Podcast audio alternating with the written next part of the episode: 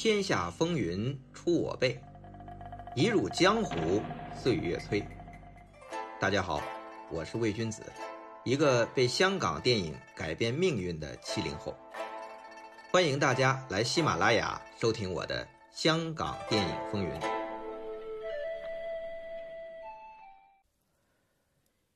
英雄本色》一九八六年上映后，票房破了纪录，这让台前幕后这批不被看好的落魄导演、过气演员们扬眉吐气，同时也开创了江湖黑帮英雄枪战片的狂潮，一时跟风之作横行。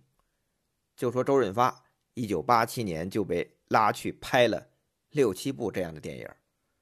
那作为《英雄本色》的原装正版厂家，新艺城和徐克对于开拍续集也早早就安排上日程了。那吴宇森呢？现在咸鱼翻身了，本来也正想趁着这波成功快马加鞭，但现实问题是，周润发。凭借《英雄本色》爆红，那个时候他还没签约新艺城，那外边的片约如潮。本来计划一九八七年过完年就开拍的《英雄本色》续集，因为发哥的档期一直往后推。虽然周润发只是男三号，但《英雄本色》怎么能没有小马哥呢？因为时间往后推。徐克和吴宇森在创作续集的过程中，也多了一个想法，他们想帮助一个老朋友，就是新艺城的老板之一石天，他是香港影坛一位非常出色的喜剧演员。新艺城创业初期的喜剧片包括吴宇森化名吴尚飞执导的这个《滑稽时代》，都是他主演的，并且成绩都很好。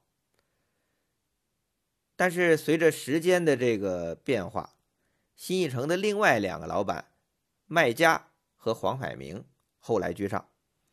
麦家主导并主演的《最佳拍档》系列，黄百鸣主导并主演的《开心鬼》系列都大卖座，也让这两位老板从幕后走到了台前。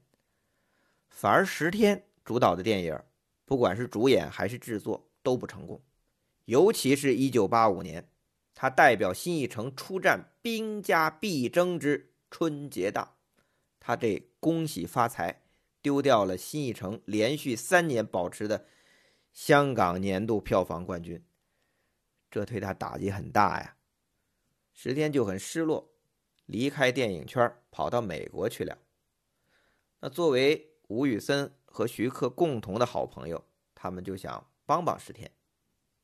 徐克就说：“既然我们《英雄本色》讲的是友情故事，那我们就把石天放进去。”其实啊，吴宇森创作的这个《英雄本色》续集是想拍小马哥的前传故事，毕竟《英雄本色》里小马哥挂了嘛，小马哥还必须得出现嘛。但是现在，吴宇森就觉得，那为朋友，那就很应该吧。希望我们这么做，恢复十天的信心。那新艺城给《英雄本色》续集的上映档期是圣诞档，那他开拍的时候啊，这时间已经逼近圣诞，时间紧急，但是还没有完整的剧本，干脆徐克和吴宇森分别带一队去拍。吴宇森带着周润发、十天在美国拍摄，徐克。则指导狄龙、张国荣的香港部分。那吴宇森在美国拍的这部分啊，全程只按照一个故事大纲拍摄。那这个就变成了一个双导演了嘛？其实这种双导演和多导演拍摄一个剧情完整的电影啊，算是香港电影的一个传统。后来徐克和林岭东联合导演的《双龙会》也是这样。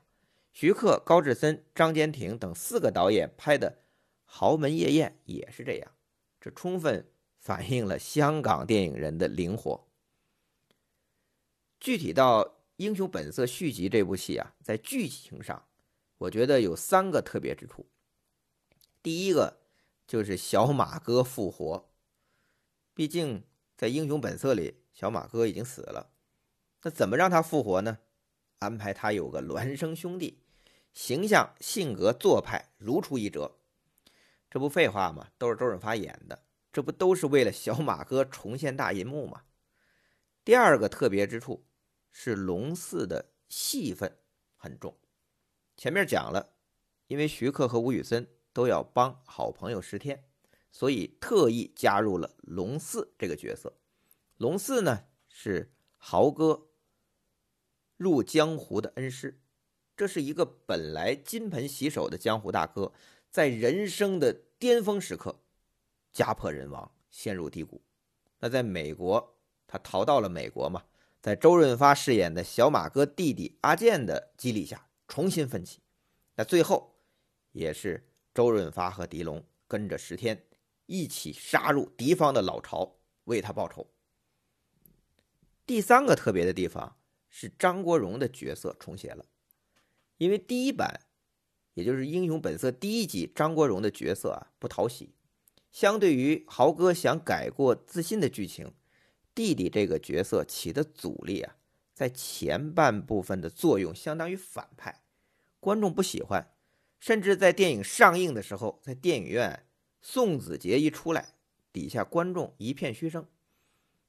那这次呢，吴宇森特意重写了这个角色，那让张国荣演的这个宋子杰变得既可信又不那么讨人厌了，而且戏中两场最煽情的都给了张国荣。第一场是豪哥为了取信高英培，要杀掉被发现是卧底的弟弟。第二场呢，是最后张国荣临死重伤前，在电话亭里和刚生完孩子的老婆通电话，最后死在了周润发的怀里，这都很赚人热泪啊。那我个人呢，在录像厅里最喜欢的一场戏就是结尾的那场枪战。相比于第一集呀，更强烈，是全面的升级。你想，哥三个灭了一个团的黑帮，这视觉效果火爆空前。《英雄本色》续集在香港的票房超过了两千万，虽然不及第一集创下的记录，但是在整个东南亚都大卖。那在我的录像厅时代呀，我更爱看第二集。因为当时年纪小，也不太在乎情感的感染力。那第二集更火爆、更煽情、更具娱乐性，所以无论如何，《英雄本色》续集是获得了巨大的成功。那随着成功，香港影坛发生了很多变化，那也出现了一些问题。比如说，吴宇森想继续拍戏，他手头有两个项目。喋血双雄和纵横四海，但是这两个项目的推进也出现了一些问题。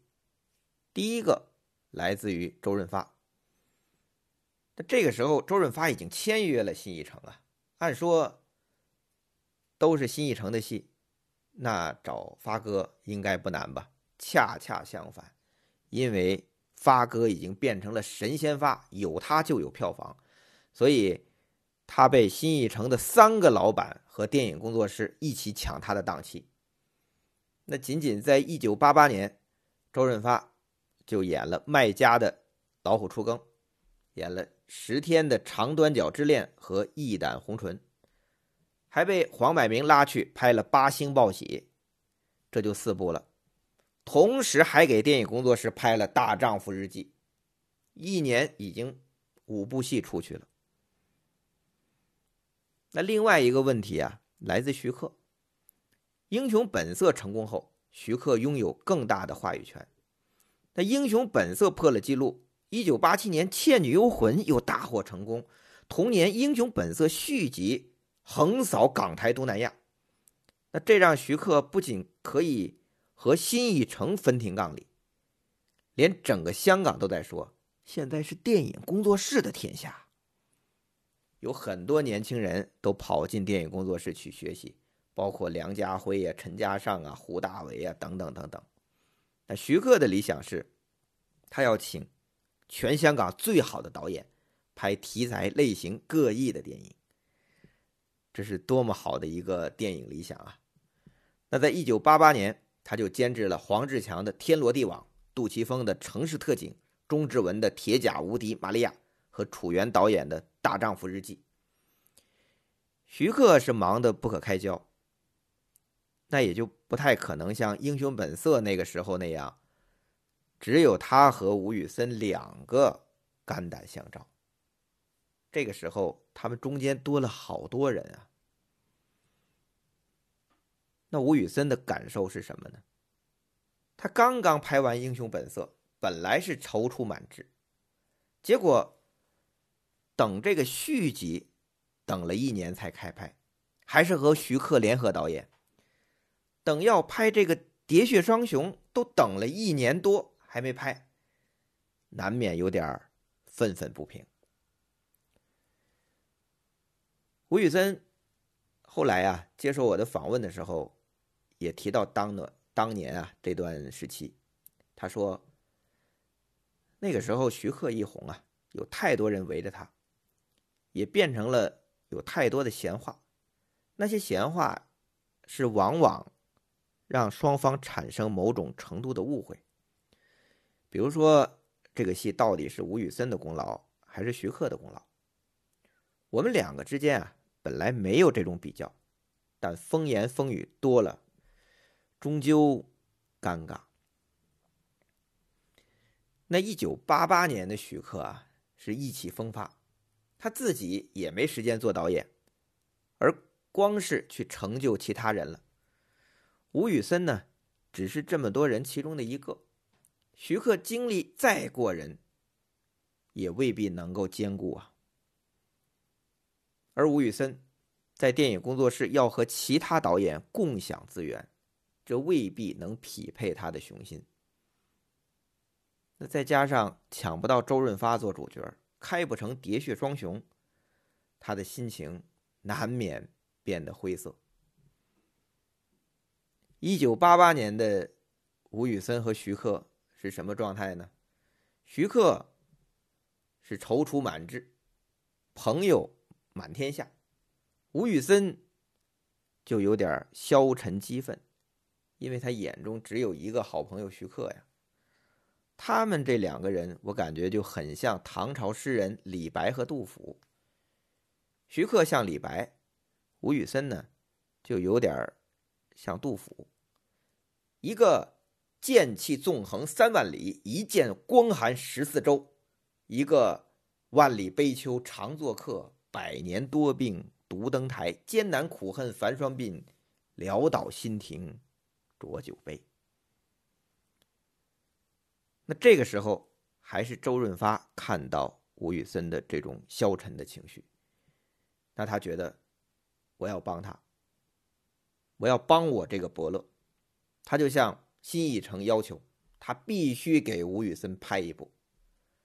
那吴宇森等了一年多，终于等到。周润发，一九八九年，吴宇森、周润发的《喋血双雄》上映。这部电影讲述杀手与歌女的浪漫恋曲，两个英雄，两个男人由敌对到知己的惺惺相惜。江湖变，人未变，义当先。影像画面、暴力美学也是日臻成熟。白鸽双枪教堂。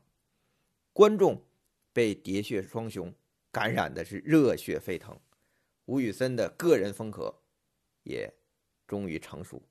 那这部戏呢，在香港的上映的成绩非常的不错，不仅让吴宇森拿到了香港电影金像奖的最佳导演，并且打出了国际，为后来进军好莱坞埋下了伏笔。这是后话。那同样在一九八九年。徐克时隔两年之后，也终于在做导演，拍的是什么呢？《英雄本色三：夕阳之歌》。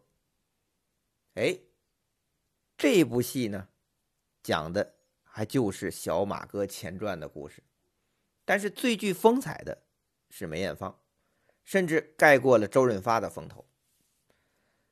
那当然，按照剧情啊，也是这个江湖奇女子给了小马哥启蒙。让他后来成为传奇嘛。其实这段时间的徐克呀也很有意思，《刀马旦》聚齐林青霞、钟楚红、叶倩文，有点女版《英雄本色》的意思。《倩女幽魂》也是捧红了王祖贤，到《英雄本色三》又拍出梅艳芳的女中豪杰的英姿，再到后来啊，《新龙门客栈》的张曼玉和《东方不败》的林青霞，说徐克是最会拍巾帼风情豪情的华人导演，也不为过。但是《英雄本色》毕竟是男人戏啊。一九八九年，徐克和吴宇森都推出了自己的导演作品。到了一九九零年，吴宇森宣布离开电影工作室，成立吴宇森自己的制作公司。幕后的投资者依然是新艺城和电影工作室的幕后金主金公主。那对于吴宇森的离开呀，外界众说纷纭。都说啊，那他跟徐克这算是翻脸了。但吴宇森怎么说呢？他说，徐克承受的压力也很大，因为电影工作室做的越来越大。我说，我们还是暂时分开吧。与其两个人在一起拍一部电影，不如各自拍，让观众多些电影看。那徐克也支持我出来，但耐人寻味的是，吴宇森公司的第一部作品《喋血街头》和《英雄本色三》都是讲背景设定在上世纪六七十年代的越战时期，都是几个香港年轻人跑去越南冒险做生意的故事。那《喋血街头》有一场三兄弟被逼喝尿的戏。也和《英雄本色》小马哥说当年被逼喝尿遥相呼应。那当然，有的观众说：“哎，我没看到《喋血街头》有这场被逼喝尿的。香港版和海外版不同，海外版保留了这场戏。”那我们有理由相信，吴宇森的《喋血街头》啊，其实就是《英雄本色》的前传。徐克的童年是在越南度过的。少年吴宇森则生活在香港，到处是黑帮阿飞的穷街陋巷。徐克和吴宇森在创作《英雄本色》前传的时候，应该都揉进了自己的经历。他们共同创作合作了《英雄本色》和续集，却分别拍摄了《夕阳之歌》和《喋血街头》这两部前传。虽然他们分道扬镳了。但两人作品却互相渗透，难舍难离。再说一下这《喋血街头》啊，这是我非常喜欢的一部吴宇森的电影。梁朝伟、李子雄、张学友这三兄弟的恩仇，我都感觉很像吴宇森恩师张彻的名作《刺马》的现代翻版。这部戏有香港电影难得的战争片的视野。硝烟中考验兄弟义气的人性刻画，动作与音乐协调流畅的街头打斗，喋血枪林的恢宏场景的调度，不仅完美抒发了导演的成长记忆和个人情怀，而且颇具史诗气象。它算是吴宇森迄今电影创作的绝唱。但就是这部戏上映后，票房。不到九百万，那他的制作费是两千八百万。吴宇森首次创业就遭遇了滑铁卢，吴宇森再次跌到了低谷，他将如何反弹呢？下回再讲。